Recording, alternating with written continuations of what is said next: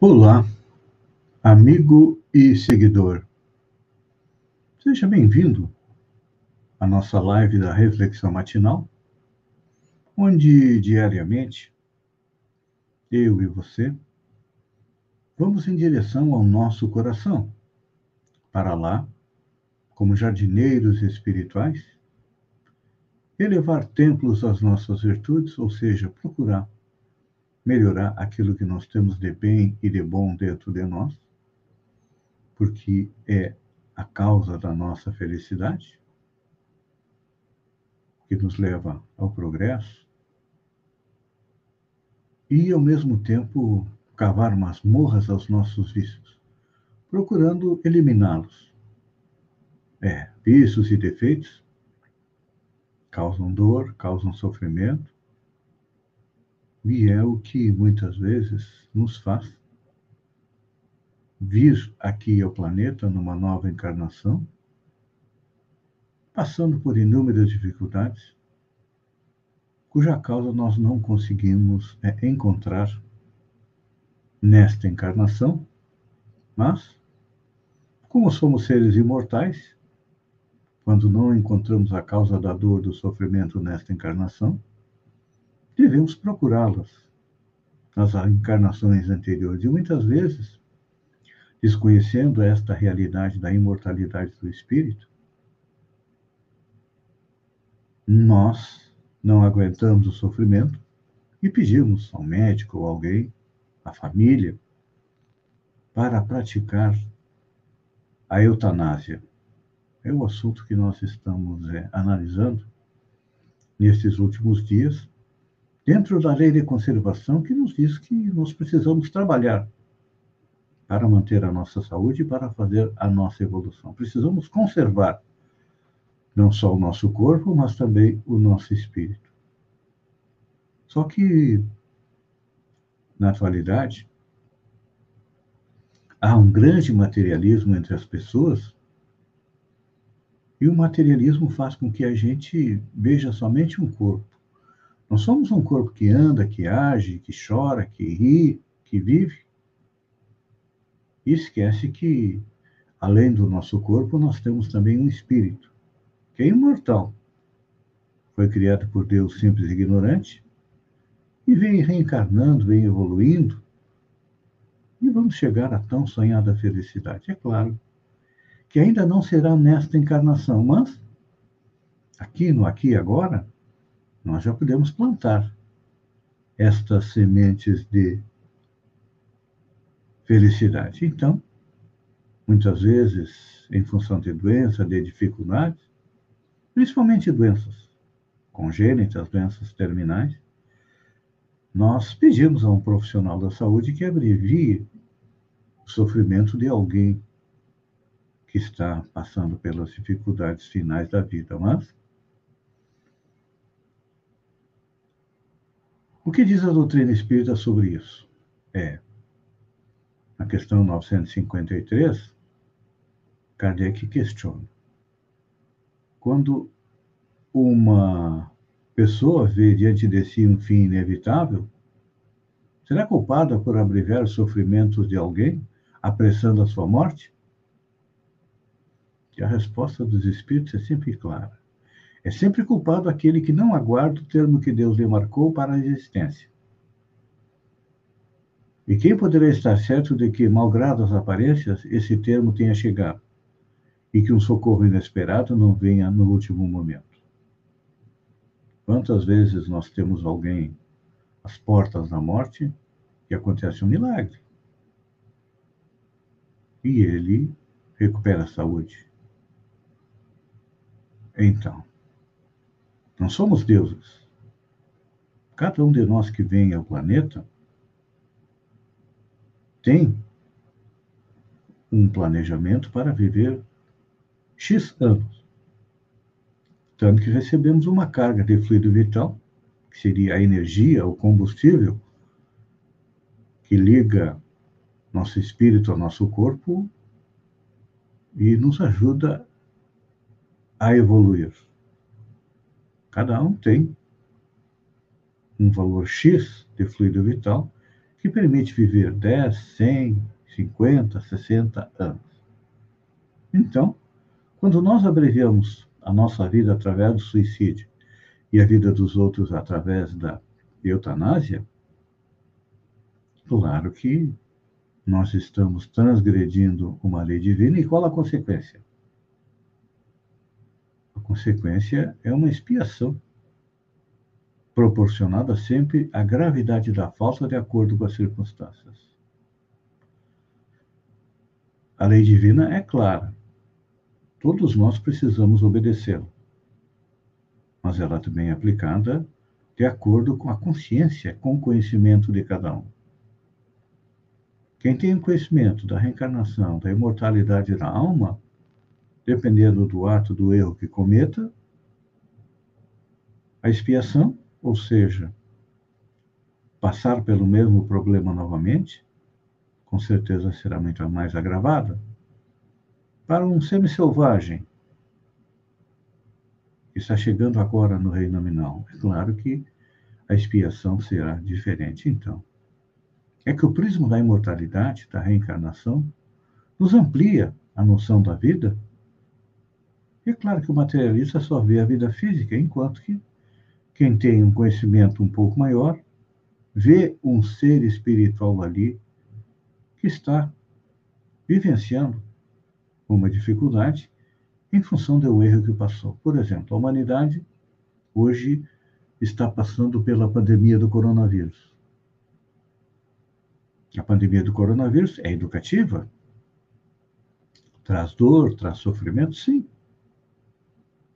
E com certeza, todos nós que estamos sendo contaminados, que estamos retornando à pátria espiritual, que estamos tendo um caso de coronavírus na nossa família, isso acontece em função dos nossos erros nas existências anteriores. Tem pessoas que passam mais tranquilas. Não tem que resgatar o mesmo tipo de erro daqueles que estão sendo é, contaminados pelo coronavírus.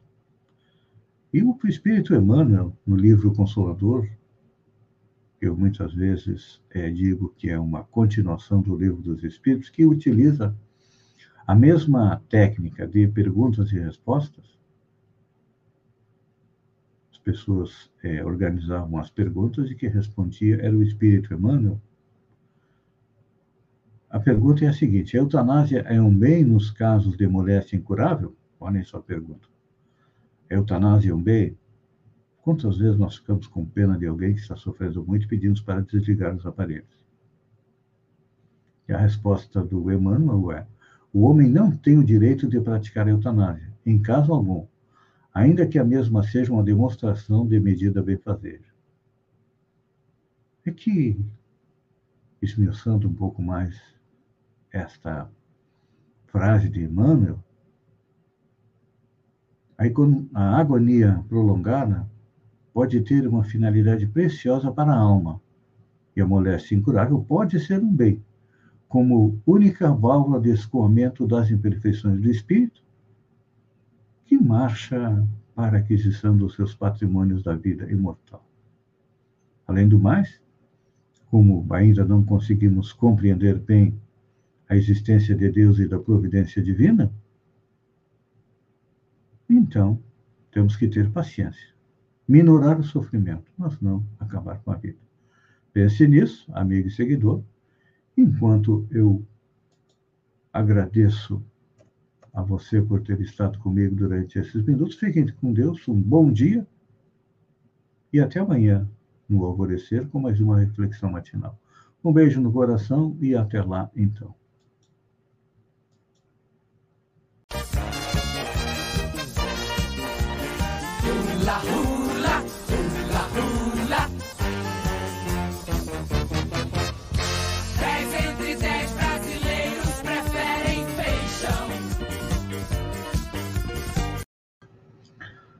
Olá, amigo e seguidor. Seja bem-vindo à nossa live do Bom Dia com Feijão. E eu convido você, vem comigo, navegar pelo mundo da informação com as notícias da região, Santa Catarina, do Brasil e também do mundo. Começamos com um comentário sobre política. Uma boa ideia vem de Araranguá. A vereadora Sayonara de Araújo Pessoa aprovou na segunda-feira, dia 17, um projeto de lei que visa instituir o programa Hortas Comunitárias e Compostagem nos bairros de Araranguá. Segundo Sayonara, a ideia é que as áreas públicas, terrenos de associações de moradores ou de particulares, que atualmente estão desocupados, se tornem horta comunitária. Eu sugiro aos nossos vereadores que podem copiar à vontade. Araranguá tem novo diretor de turismo, é Antenor Silva, que responde pela diretoria de turismo. Ele tem experiência porque foi diretor de turismo da gestão anterior. Indo para Santa Catarina, Covid-19. Santa Catarina tem a maior ocupação de leitos de UTI adultos nas três, em três semanas. O índice de ocupação de unidades de terapia intensiva de adulto no Sistema Único de Saúde é o mais alto nas últimas três semanas em Santa Catarina. Segundo o boletim divulgado na noite desta segunda-feira, 93, ou melhor, 95,3% dos leitos estão ocupados no estado, o maior número desde 26 de abril. O índice geral considera leitos adultos, pediátricos e neonatais, e a taxa é de 93%. É, fila por leitos de UTI, Santa Catarina tem 43 pessoas à espera de um leito de UTI. Em quatro dias, o número dobrou. Na sexta-feira, dia 14, eram 24 pessoas que esperavam por um leito. E a nossa região, junto com Joinville, é que tem o maior número de pessoas na fila, 15 pessoas cada um. Vamos dar agora um panorama da Covid. Santa Catarina registrou ontem 119 mortes nas últimas 24 horas, o maior número diário no mês de maio, e já tem 838 óbitos pela doença. O estado tem 933.324 infectados. No Brasil, foram mais 2.517 mortes registradas em 24 horas, chegando a um total de 439.379 óbitos. Número de infectados são 15.735.485. A Índia está registrando o recorde de 4.529 mortes em 24 horas. Está se transformando no pior epicentro da pandemia. O país já tem 283 mil óbitos e 25,5 milhões de infectados. E aqui na América Latina, a Argentina também está com dificuldade. Registrou 745 mortes em 24 horas e 35 mil casos detectados, o pior dia na pandemia. Ou seja, acredito que Índia, Argentina já estão em plena terceira onda. O Uruguai está com as fronteiras fechadas para o Brasil. Ontem eu li uma notícia que os free shops é, em Ribeira, onde muitas pessoas vão fazer compras, estão fechados porque não podem entrar é, brasileiros e uruguaios também. Voltando para Santa Catarina, funcionária inventa invasão de escola para tentar aumentar a segurança da unidade. A Polícia Militar informou que a funcionária de uma escola de Massaranduba, no norte de Santa Catarina, inventou a história que teria sido agredida com canivete durante uma tentativa de furto na unidade na noite desta segunda-feira, conforme nós noticiamos ontem. Diz ela que forjou o ataque como tentativa de pedir mais segurança nas escolas do município. A Secretaria do Estado informou que afastou a funcionária e que providências jurídicas serão tomadas. Não é por aí a maneira de tentar solicitar mais segurança para as escolas, até porque, segundo foi informado na semana passada, todas as escolas terão vigilância é, durante 24 horas é, do dia. Indo para notícias da CPI, ontem foi dia de depoimento do ex-chanceler Ernesto Araújo. E, segundo ele, em depoimento à CPI da Covid, que o Itamaraty buscou ajuda no exterior para importação de insumos de cloroquina a pedido do Ministério da Saúde. Então, está complicando uh, o lado do ex-ministro Pazuello, que vai é, prestar seu depoimento hoje. E, durante seu depoimento, questionado pelo relator Renan Calheiros se houve participação do presidente da Jair Bolsonaro na busca da cloroquina, ele disse que sim.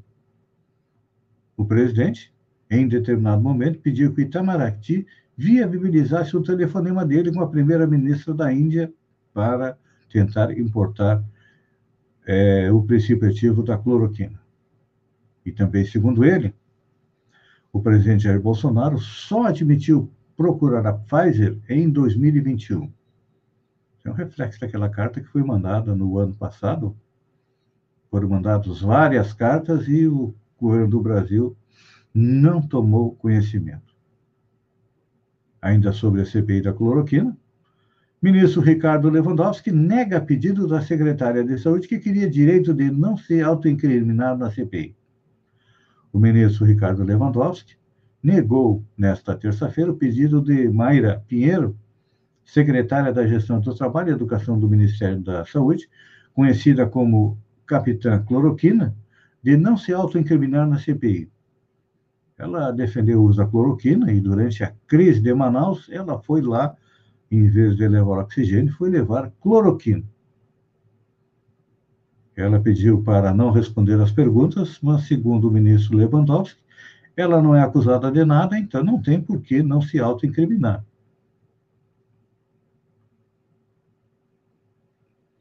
Google apresenta Android 12 com novo visual. O Google apresentou nesta terça-feira, dia 18, as novidades do Android 12, nova versão do seu sistema operacional para celulares durante evento para desenvolvedores é, intitulado Google I.O. A campanha também revelou novidades em outros produtos, como as ferramentas empresariais do Workspace, as chamadas de vídeo pelo Meet e Google Fotos e o avanço da inteligência artificial. Então tá aí, quem usa Android vai ter mais funcionalidades. Vamos conhecer agora alimentos que prometem combater a ansiedade e aumentar a concentração no trabalho. O primeiro deles é o chocolate meio amargo, que traz um alívio mental quase instantâneo causado pela ingestão, porque tem a presença do triptofano, que é um aminoácido que diminui a secreção de cortisol, o hormônio do estresse. O cacau também tem flav flavonoides, um antioxidante capaz de combater danos causados pelo estresse oxidativo. O segundo alimento é o peixe, que é rico em ômega 3, os peixes são capazes de estimular a proteção das células cerebrais, melhorando a atividade do órgão e levando ao aumento de hormônios responsáveis pelo bem-estar, como serotonina, dopamina e noradrenalina. Depois vem o abacate, que é rico em vitamina E, que contém propriedades antioxidantes que combatem os danos causados pelo estresse diário, como a má alimentação ou a poluição. E, finalmente, nós temos as folhas escuras, que são ricas em complexo B, também conhecidas como vitamina anti-estresse. Os vegetais de folhas escuras, como espinafre, brócolis, agrião, couve e rúcula, também possuem concentração de magnésio, mineral importante no processo da conversão do triptofano em serotonina. Consumir uma xícara por dia. Então, tá aí, alguns alimentos que ajudam a melhorar a saúde, a diminuir a ansiedade e também melhorar a concentração no trabalho. Amigo e seguidor, eu agradeço a você e também a Marilúcia Antunes Alves, que está conosco, nos dando um bom dia. Fiquem com Deus e até amanhã, às sete horas, com mais um Bom Dia com Feijão. Um beijo no coração e até lá, então.